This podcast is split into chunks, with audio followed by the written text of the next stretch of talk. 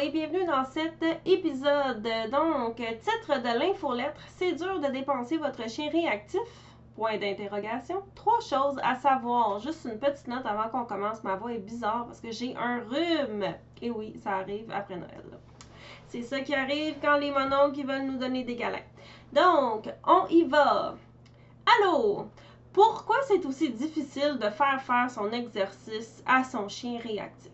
Jeudi passé, dans mon groupe, il y avait une discussion intéressante. Une des membres commentait qu'elle avait fait beaucoup d'activités dernièrement avec son chien réactif.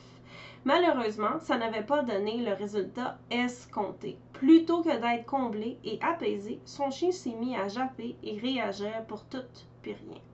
Une autre personne a renchéri qu'elle trouvait ça difficile de trouver l'équilibre quand on a un chien réactif. Comme elle l'a écrit, ce que je trouve le plus difficile avec un chien réactif, trouver un juste milieu. Et elle a mis un petit emoji d'un bonhomme qui fond. Ne bouge pas assez égale réactif car il a trop d'énergie. Bouge trop égale ré réactif car il est trop fatigué. C'est vrai que c'est un défi parce qu'on voit l'énergie comme un tout comme une jauge qui monte et descend où il faut trouver le sweet spot. Sauf que l'énergie, c'est beaucoup plus complexe que ça. Les chiens et les humains ont plusieurs types d'énergie. Pour les besoins de ce que je veux vous expliquer, on va parler des trois principaux. L'énergie physique, l'énergie mentale et l'énergie émotionnelle. Ces trois niveaux d'énergie-là sont différents d'un individu à l'autre. Et parce que rien n'est simple, chaque activité que vous allez faire avec votre chien va aussi baisser ces trois types d'énergie de manière différente. Pour vous donner un exemple, j'ai beaucoup d'énergie physique et mentale et très peu d'énergie émotionnelle. Je priorise donc des activités qui me permettent de dépenser mon énergie physique et ou mentale, mais qui sollicitent peu mon énergie émotionnelle. L'autre jour, j'ai eu une grosse journée difficile. Après réflexion sur mon état, j'ai fait le choix de décliner une invitation qui me tentait. Je savais que s'il arrivait un pépin, j'allais sticker sur des pinottes et m'en faire inutilement avec ça. Plutôt que de me mettre dans une situation d'échec potentiel, j'ai fait le choix de me reposer. Je suis capable de prendre ces décisions pour moi-même car, un, je suis une adulte et deux, je me connais. J'ai conscience de mes propres limites. Je travaille fort aussi à les exprimer. Ça, c'est pas gagné, mais bon, hein, un jour à la fois. Un chien, par contre, n'est ni un adulte capable de prendre ses propres décisions, ni conscient de ses propres limites. Il ne comprend pas non plus la différence entre son énergie physique et émotionnelle. Il sait juste qu'il veut aller faire de quoi. C'est pour ça que c'est à nous de prendre ces décisions-là pour lui. Donc, quand notre chien a de l'énergie, tout ce qu'il sait, c'est qu'il veut la dépenser. Réactif ou pas réactif, il a besoin de bouger. On sort donc le promener. Jusqu'ici, rien d'anormal, c'est juste être un bon maître responsable. Et ça, je ne l'ai pas écrit dans l'infolette, mais aussi faire de l'exercice physique, nous aussi. Bref, on continue. Sauf que l'énergie qu'on veut surtout qu'il dépense en sortant dehors, c'est son énergie physique. On oublie qu'on va aussi solliciter son énergie mentale, c'est-à-dire sa capacité à traiter les informations qui viennent de l'extérieur, ou son énergie émotionnelle, c'est-à-dire sa capacité à gérer ses émotions. Et quand on pense que le chien ne se gère plus ou semble en avoir eu assez ou que nous-mêmes on est écœurés, on rentre à la maison. Mais quelle énergie a-t-il vraiment dépensé? Dans la balade en milieu urbain, bref, si vous sortez de chez vous pour aller promener votre chien, en fait, le chien se dépense très peu physiquement au bout de sa corde. Or, la marche en ville est très demandante au niveau mental. Le chien doit être concentré pour pas tirer.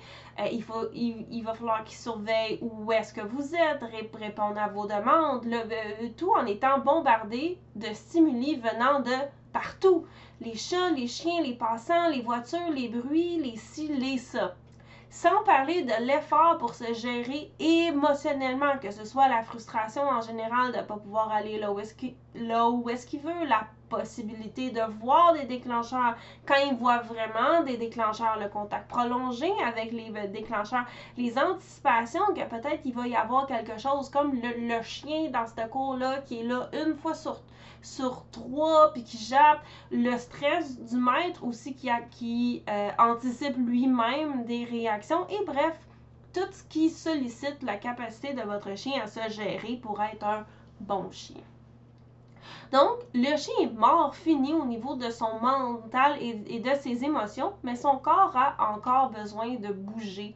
Ce qui fait qu'un chien réactif est très souvent sous-dépensé au niveau de son énergie physique, mais surdépensé au niveau de son énergie mentale et absolument mort, capote, fini au niveau de son énergie émotionnelle. Encore pire s'il n'y a pas le temps de recharger ses piles avant la prochaine activité, car l'énergie physique, elle, a encore besoin d'être baissée. Rincer et répéter sur plusieurs jours, semaines, mois, et on a un chien qui ne peut plus se gérer, devient hyper vigilant et commence à développer des gros problèmes dans sa petite caboche. C'est pour ça que quand on a un chien réactif, vous voulez qu'il se dépense beaucoup physiquement, moyennement mentalement et surtout très peu émotionnellement.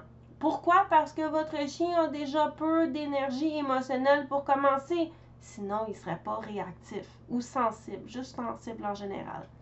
Quand on verra l'énergie comme un tout, plutôt que, de plutôt que de séparer ça, ça va être dur de réhabiliter les chiens réactifs, car ils seront toujours sur le piton à cause du problème dans que je racontais au, début que la personne disait que c'était dur de, trouver le point entre pour assez de dépenser, il est réactif parce qu'il y a trop d'énergie, trop dépensé, ben là, il est réactif parce qu'il est fatigué. Et la solution, c'est pas des tapis de fouille ou de gruger pendant trois heures. L'énergie physique ne sera pas plus dépensée. C'est quoi la solution? Alors? Je le répète, gardez les situations qui sollicitent l'énergie émotionnelle de votre chien pour les exercices de réhabilitation. Ayez un mode de vie qui évite la surstimulation mentale, surtout pour les, les petits anxieux ou les réactifs et les activités pour dépenser votre chien devraient favoriser une dépense physique dans un milieu calme, reposant et sans surprise pour que votre chien puisse se dégourdir les pattes sans être toujours aux aguets constamment. Il y a d'autres raisons pour ça aussi, mais là, on va essayer de garder ça un minimum court. Pensez à ça la prochaine fois que vous allez vouloir faire faire son exercice à votre chien. On se reparle, Eve. PS, trois annonces. Parlant d'énergie, le 25 janvier à 18h, je donne un live sur la règle du 20%. On va parler plus en profondeur de la, de la fameuse énergie émotionnelle. C'est gratuit, c'est sur mon groupe.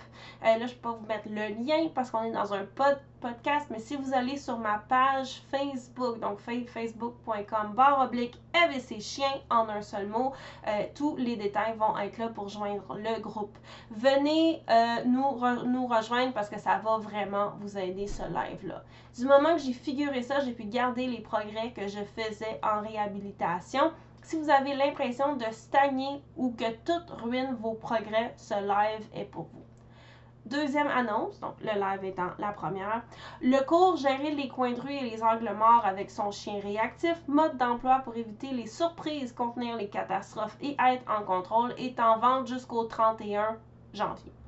Si vous avez besoin d'une méthode à suivre pour éviter les débordements et conserver l'énergie émotionnelle de votre chien et la vôtre aussi, on n'en a pas parlé, mais c'est important, vous devez acheter ce cours-là. Plus de 100 étudiants l'ont suivi et ça a changé leur vie. Après le 31, il sera trop tard pour vous le procurer. Et comme toujours, le cours est accessible à vie de manière illimitée à celles qui l'ont acheté. Donc, ne vous en privez pas parce qu'en ce moment, vous n'avez pas le temps. Vous pouvez le prendre maintenant et le suivre un peu plus tard. Troisième et dernière annonce, j'ai deux ou trois places dans mon calendrier pour des consultations privées. C'est exceptionnel que j'en offre. La dernière fois, c'était en mars 2022. Ça fait un bout. Donc, euh, je veux voir du monde en action dans leur maniement avec leur chien pour un projet. C'est pour ça que j'ai ouvert les places pour les consultations. Si vous voulez m'avoir à côté de vous pendant que vous promenez votre chien, c'est votre chance. Vous avez 45 minutes de mon temps, de mon temps, pardon, pour que je corrige votre maniement et vous dise quoi faire. Le but, je vous coach pour vous soyez une manieuse proactive, qui a les choses bien en main.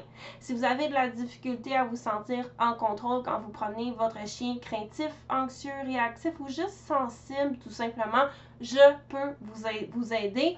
Donc, ça va se passer dans mon village à Huberdo, dans les Laurentides, parce que c'est assez tranquille dans le village pour que je puisse vous expliquer les affaires et vous coacher sans qu'on soit constamment en mode gestion de crise. Mais c'est pas trop tranquille que je vous verrai pas en action pour vous corriger dans votre prise en charge de votre chien. Donc, si, euh, vous pouvez encore là me trouver sur ma page ou m'envoyer un courriel à info à commercial Dog, si votre cœur vous crie OMG, c'est pour moi, pour avoir. Euh, donc, mettez-moi les détails de votre chien, c'est quoi votre défi, c'est quoi que vous voulez voir? J'ai pas beaucoup de place. Il va falloir que je choisisse certaines personnes, mais essayez-vous, j'en ai deux ou, ou trois. Fait que les chances sont quand même de votre part c'est 120 pièces plus taxes et on va être dehors de A à Z. Il va y avoir du blabla, mais ce sera pas de théorie gna, gna, gna. On va être vraiment dehors avec votre chien et vous. Donc profitez-en, c'est exceptionnel. Je vous laisse et on se revoit dans la prochaine infolettre.